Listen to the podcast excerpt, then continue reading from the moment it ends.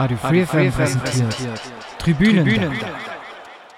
Hallo und herzlich willkommen zum Tribünendach bei Radio Free FM, dem Sportpodcast am Donnerstagmorgen. Das bedeutet, es ist ein Tag nach Mittwoch und am gestrigen Mittwoch ereignete sich ein Novum. Zum ersten Mal in der Geschichte der Fußball-Bundesliga fand ein Spiel hinter verschlossenen Stadiontoren statt. Das Rhein-Derby zwischen Borussia Mönchengladbach und dem ersten FC Köln, ursprünglich verschoben aufgrund von Orkanwarnungen, wurde nun wegen der Covid-19-Präventionen nicht für Zuschauer öffentlich zugänglich gemacht.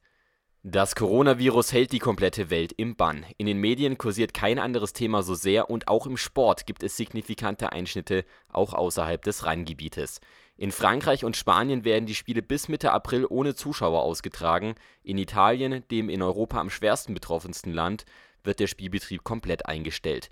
Dasselbe gilt für sämtliche vergleichbar große Veranstaltungen. Auch in der Bundesrepublik wird derzeit abgewogen, was geht und was nicht. Schließlich hat das Gesundheitsministerium um Minister Jens Spahn empfohlen, sämtliche Veranstaltungen mit über 1000 anwesenden Personen abzusagen im sportlichen Sinne überlegt die DFL, die kommenden Spieltage der ersten und zweiten Bundesliga ebenfalls in leeren Stadien auszutragen. Am Dienstagnachmittag hat die Stadt Dortmund bereits bekannt gegeben, dass das kommende Revierderby zwischen Dortmund und Schalke ein Geisterderby sein wird. Doch auch andere Sportarten bleiben nicht verschont. Die DEL hat den Spielbetrieb vorzeitig eingestellt und die Playoffs abgesagt. Wie sich all diese Fälle auf andere große Veranstaltungen wie die Olympischen Spiele in Tokio oder die paneuropäische Fußball-EM im Sommer auswirkt, ist derzeit nicht bekannt. Die Thematik um den derzeit noch als Epidemie klassifizierten Ausbruch ist komplex und soll heute auch nicht direkt Thema im Tribünendach sein. Es gibt Dutzende Berichte und Empfehlungen von offiziellen Behörden, wie man mit der derzeitigen Situation umzugehen hat. Da müssen aus Sportfans nicht auch noch Hobby-Virologen werden. Stattdessen geht es heute um das Geisterspiel an sich, denn auch vor dem Jahr 2020 wurden in verschiedenen Sportarten bereits Spiele oder ganze Veranstaltungen ohne Fans ausgetragen. Für die Athleten ist dies eine sehr ungewöhnliche und auch sehr schwierige Aufgabe. Der TV-Experte und ehemalige St. Pauli-Profi Ralf Gonisch sagte dazu auf Twitter: Geisterspiele sind Kacke für Heim und Auswärts. Es ist ganz schwer, den Pflichtspielmodus zu erreichen. Es fühlt sich an wie ein Vorbereitungsspiel im Wintertrainingslager.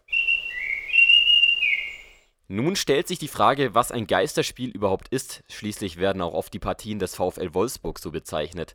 Tatsächlich handelt es sich um ein Spiel ohne Zuschauer. Das ist die einfache Erklärung. Vielmehr sind Geisterspiele aber Sportevents, die laut einer Wikipedia-Definition aufgrund von Sanktionen gegen Fans eines oder beider beteiligten Vereine oder wegen Gefahren für die öffentliche Sicherheit und Ordnung ohne Publikum ausgetragen werden sollte ein Spiel unter Ausschluss der Öffentlichkeit stattfinden, heißt das natürlich nicht, dass keine Menschen das Stadion oder die Halle betreten dürfen. Schließlich bedarf es eine Mindestanzahl an Personen, um den Spielbetrieb überhaupt aufnehmen zu können. Neben den Athleten, Trainern und Betreuern sowie dem Schiedsrichtergespann gehören dazu auch Mitarbeiter des Vereins und des Stadions sowie Medienvertreter.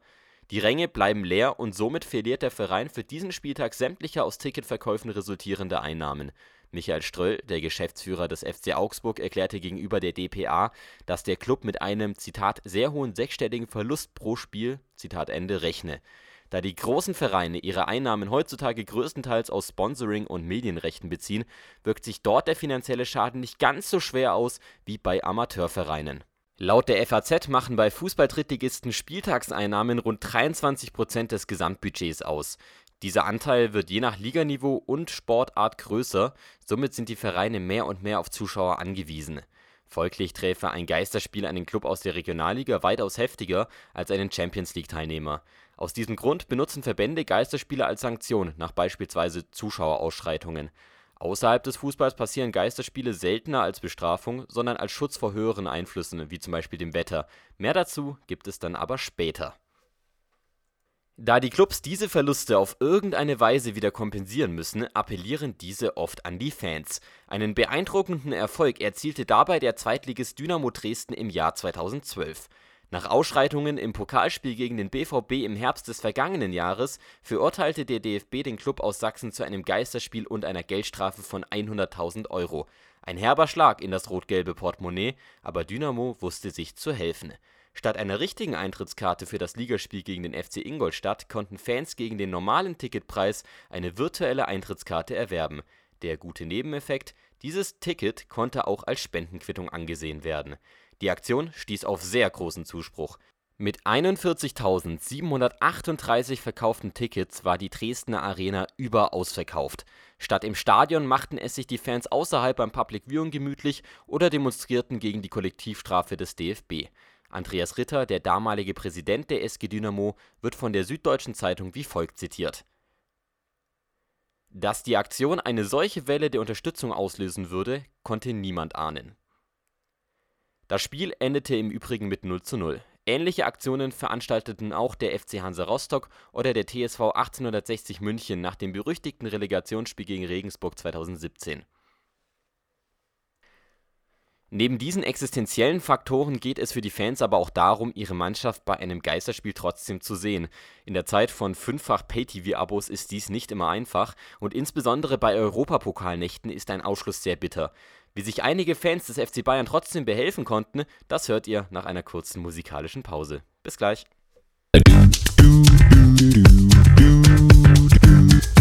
Free Willkommen zurück beim Tribünendach auf Radio Free FM. Heute mit der Geisterstunde am Geisterrunden Leder. Es geht um Spiele und Veranstaltungen ohne Zuschauer, so wie es in den nächsten Wochen öfter der Fall sein könnte.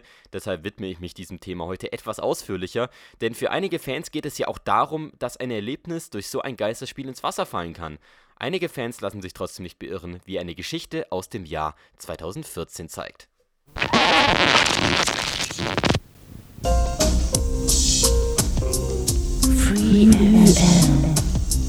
Wir befinden uns in Russland, genauer gesagt in Moskau.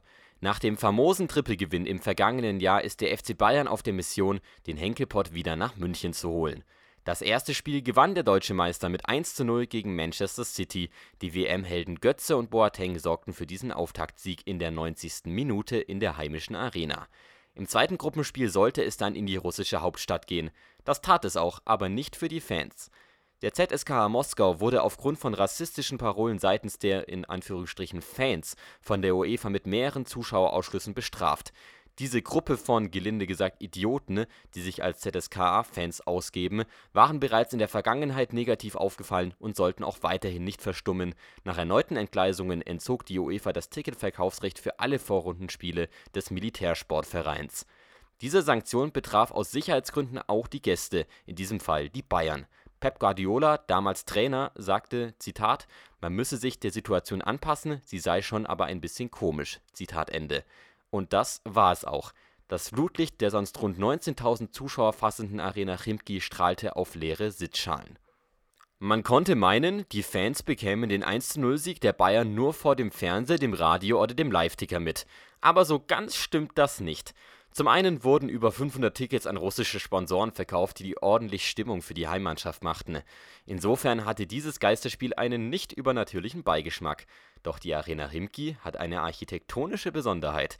Die doch eher klein ausgefallene Sportstätte besitzt ein sehr niedrig angelegtes Dach, was nicht sehr weit in den Innenraum reinragt. Und wie es der Zufall will, steht ein Hochhaus direkt neben der Sportanlage. Man könnte theoretisch vom oberen Bereich dieses Hochhauses ins Stadion reinschauen und das Spiel von dort aus verfolgen.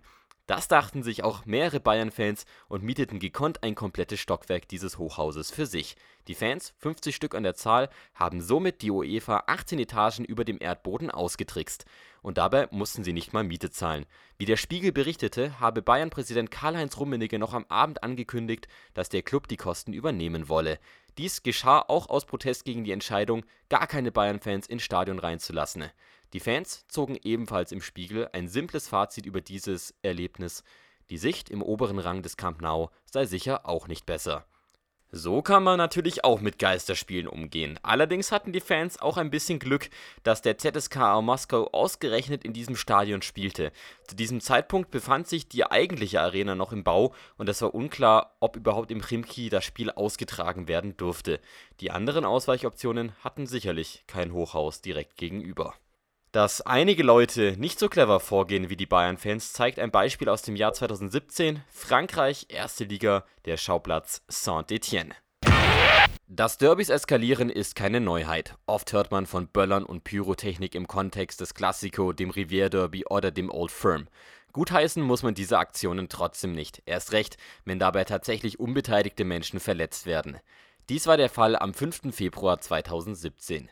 In Frankreich steht das Ostderby zwischen Olympique Lyon und AS Saint-Étienne an. Ein hitziges Duell, wirklich. Und das war abzusehen. Schließlich handelt es sich um eines der größten Rivalitäten im französischen Fußball. Neben Pyrotechnik wurden auch Rauchbomben gezündet. Das Fatale passierte aber nach Abpfiff. Nach dem 2:0-Sieg der Grünen feiern die Anhänger ausgiebig im Stadion. Samuel Rüstem, der Manager des Stade Geoffroy Guichard, der Heimstätte des AS Saint-Étienne, befindet sich auf dem Rasen. Dann erwischt ihn ein Projektil im Gesicht, genauer gesagt im Auge, welches aus dem Block abgefeuert wurde. Nach Angaben des Portals France Bleu FR sei die Verletzung so schlimm gewesen, dass die Ärzte um die Funktionsfähigkeit des Auges fürchteten. Eine Tat, die auch eine Konsequenz nach sich zog: Die LFP schloss die Anhänger von Saint-Étienne für das Heimspiel gegen Stade Rennes aus nun war der Tag des Geisterspiels gekommen. Saint-Étienne und Stade Rennes stehen sich in der leeren Arena gegenüber. Keine Zuschauer auf den Rängen, keine Anfeuerungsrufe, es ist gespenstisch still. Bis zur 17. Minute. Dann fällt der Blick auf einen Block in der Kurve. Mehrere vermummte Saint-Étienne-Anhänger haben sich Zugang zum Stadion verschafft und zünden erneut Rauchbomben. Eine Aktion, die den Klub aufgrund der Vorbelastung durch das Lyon-Spiel so gar nicht weiterhilft. Der damalige Co-Präsident von Saint-Étienne Roland Romier sagte während einem Interview mit dem TV-Sender beIN Sports, Zitat, es ist katastrophal, was passiert. Für solch eine Tatsache wurden wir bereits 30.000 Zuschauer beraubt. Es muss aufhören. Zitat Ende. Letzten Endes konnte das Spiel weitergeführt werden. Nach 10 Minuten Unterbrechung holte Schiedsrichter Rüdiger Buguet die Spieler aus den Katakomben. Am Ende stand auf der Anzeigetafel im wieder leeren Stadion ein 1:1. Es folgten keine weiteren Geisterspiele. Saint-Étienne schloss die Saison auf dem neunten Tabellenplatz ab, trotzdem wird dieses Ereignis aufgrund seiner Einzigartigkeit, einem Blocksturm während einem Geisterspiel, weiterhin negativ in Erinnerung bleiben diese Geschichte zeigt, wie ein Geisterspiel zustande kommt. Zuschauerausschreitungen sind der Grund Nummer eins für diese Sanktion. Ein anderer Grund wäre auch unverhältnismäßig, da bei anderen Vergehen seitens des Clubs eher Geldstrafen und Punktabzüge der Fall sind die die Fans dann auch nicht weiter belasten. Doch es gibt auch Geisterspiele, die nicht wegen dem Fehlverhalten von Fans angesetzt werden. Der Coronavirus ist ein aktuelles und auch omnipräsentes Beispiel, doch die Vergangenheit zeigt, dass es auch andere Gründe geben kann und diese Gründe sind Thema nach einer kurzen Pause. Wir hören uns gleich wieder. Bis dann www.freefm.de Pause ist vorbei, ihr hört immer noch das Tribünendach auf Radio Free FM mit dem Luis am Mikrofon und dem Topic Geisterspiele. Die finden im Fußball und in Europa relativ häufig statt, zumindest wenn man es mit anderen Kontinenten wie Nordamerika vergleicht. Hier sind Randalen zwischen Anhänger zweier Vereine eher eine Seltenheit. Das liegt an der großen Distanz zwischen den Städten, der allgemeinen Denkweise und auch daran, dass die örtlichen Sicherheitsbehörden viel strenger verdächtige Personen kontrollieren und erst gar keinen Eintritt gewähren. Es gab Fälle, zum Beispiel eine Massenschlägerei während des NBA-Spiels zwischen den Indiana Pacers und den Detroit Pistons aus dem Jahr 2004. Grund dafür war ein Foul an einem Spieler, welcher daraufhin einen Tumult zwischen den Athleten auslöste. Durch einen Becherwurf aus den Zuschauerrängen auf einen Spieler eskalierte die Situation dann komplett. Statt eines kompletten Zuschauerausschlusses suchen die Behörden gezielt nach den beteiligten Personen und sehen von Kollektivstrafen eher ab. Dass das im Basketball auch anders laufen kann, zeigt ein FIBA-Qualifikationsspiel aus Asien zwischen den Philippinen und Australien aus dem Jahr 2018. Die Situation ist ähnlich, hier wurden die Philippinen aber tatsächlich mit einem Spiel vor leeren Rängen bestraft. Wenn in Nordamerika die Plätze leer bleiben, hat dies meist einen anderen Grund: das Wetter Gerade bei Outdoor-Sports wie Golf kann das Wetter einem Fan oft den Tag vermiesen. 2012 wurde erstmals ein Golfmatch ohne Zuschauer ausgetragen. Beim PGA Tour Stop in Bethesda, Maryland konnten aufgrund von schweren Sturmschäden und entwurzelten Bäumen keine Zuschauer die Schläge bewundern.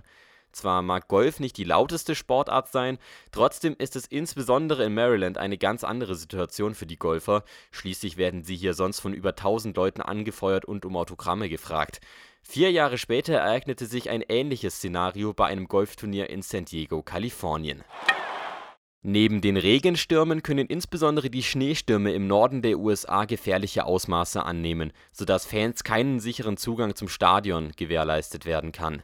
Ein Team aus der AHL, der Hauptliga für Nachwuchstalente der NHL, hat es zweimal erwischt die Charlotte Checkers aus North Carolina mussten 2016 gegen die Chicago Wolves und zwei Jahre später gegen die Bridgeport Sound Tigers auf Support im heimischen Bojangles Dome verzichten.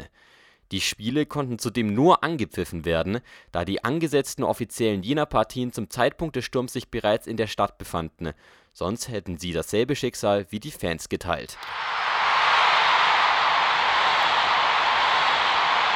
Was wäre, wenn ein Baseballspiel stattfindet, aber keiner da ist, um es zu sehen? Passiert es dann wirklich? Mit dieser philosophischen Frage beschreibt Freddie Edgerton vom Sportsender ESPN das wohl größte Geisterspiel in den USA, ein Baseballspiel zwischen den Baltimore Orioles und der Chicago White Sox am 28. April 2015.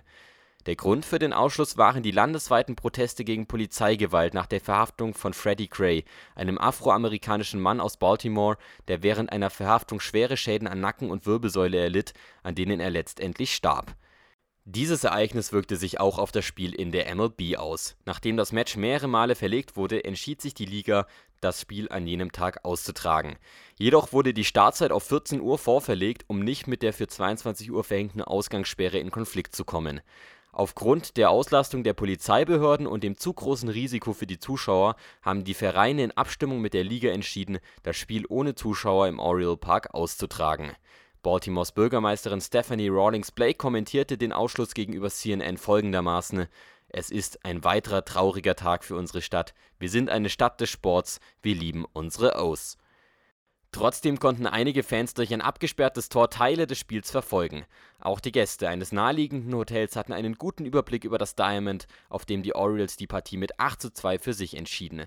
Das mediale Interesse war sehr hoch da viele Zeitungen und Sender aufgrund der Proteste bereits in der Stadt waren, haben viele noch am Tag des Spiels eine Akkreditierung beantragt. Damit die Fans trotzdem das Spiel verfolgen konnten, wurde das Match wie an den anderen Spieltagen auch live auf Lokalsendern in Baltimore und Chicago gezeigt. Auch die MLB bot das Spiel kostenlos als Stream an. Ein bezeichnendes Zitat im Live-TV lieferte der Kommentator des Senders MASN Gary Thorne. Zu Beginn der Übertragung sagte er das ist eines dieser Momente, in denen du Geschichte schreiben könntest, aber du dir wirklich, wirklich wünscht, dass du es nicht machst. Free FM. Es ist wirklich interessant zu sehen, wie diese beiden Sportwelten diese Geisterspiele unterschiedlich aufnehmen. Stand jetzt finden alle Bundesligaspiele des kommenden Spieltages ohne Zuschauer statt. Das ist keine Entscheidung der DFL, sondern der örtlichen Behörden, die auf die Empfehlung der Gesundheitsämter reagieren. Das wird eine sehr seltsame Erfahrung, da bin ich mir ganz sicher. Der Dominik ist als Medienvertreter am Sonntag in Bochum und wird dort an der leeren Kastropper Straße das Spiel kommentieren.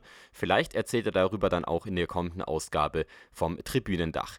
In Deutschland steht die DFL derzeit mit den Rechteinhabern in Kontakt bezüglich einer freien Ausstrahlung einiger Spiele in der Bundesliga. Ob das passiert, ist aber eher fraglich. Schließlich hängen die Medienverträge mit sehr viel Geld zusammen und gesetzlich ist so ein sportlicher Ausnahmezustand nicht definiert und folglich auch nicht geregelt. Sie hören Radio Free FM zu empfangen über UKW auf der 102,6 MHz, über Kabel auf der 97,7 und 93,45 MHz und weltweit zu hören über unseren Livestream auf freefm.de. Zum Abschluss möchte ich noch eine kleine Geschichte aus der Champions League erzählen. Die fand in dieser Woche auch statt, allerdings teilweise ohne Zuschauer. Eine betroffene Partie war das Rückspiel im Mestalla zwischen Valencia CF und Atalanta Bergamo.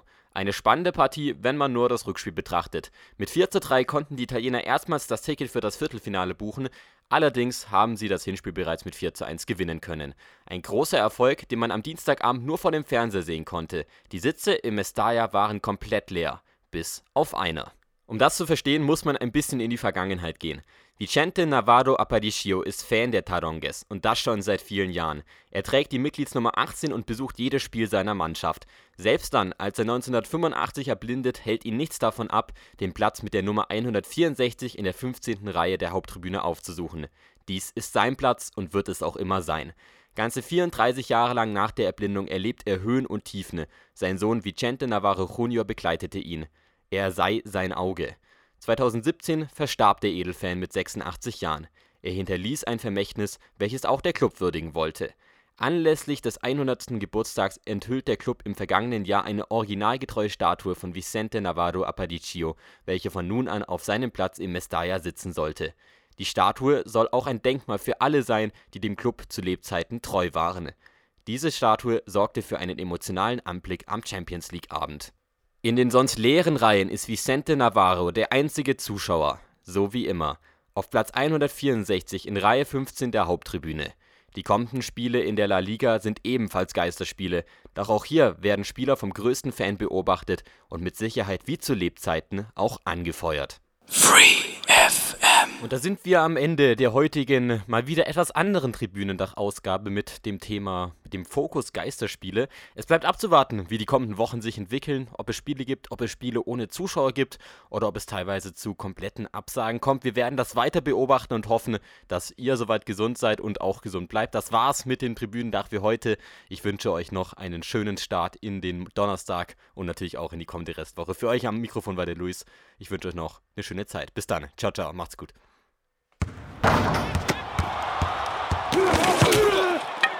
Radio Free FM präsentiert Tribünen. Tribünen.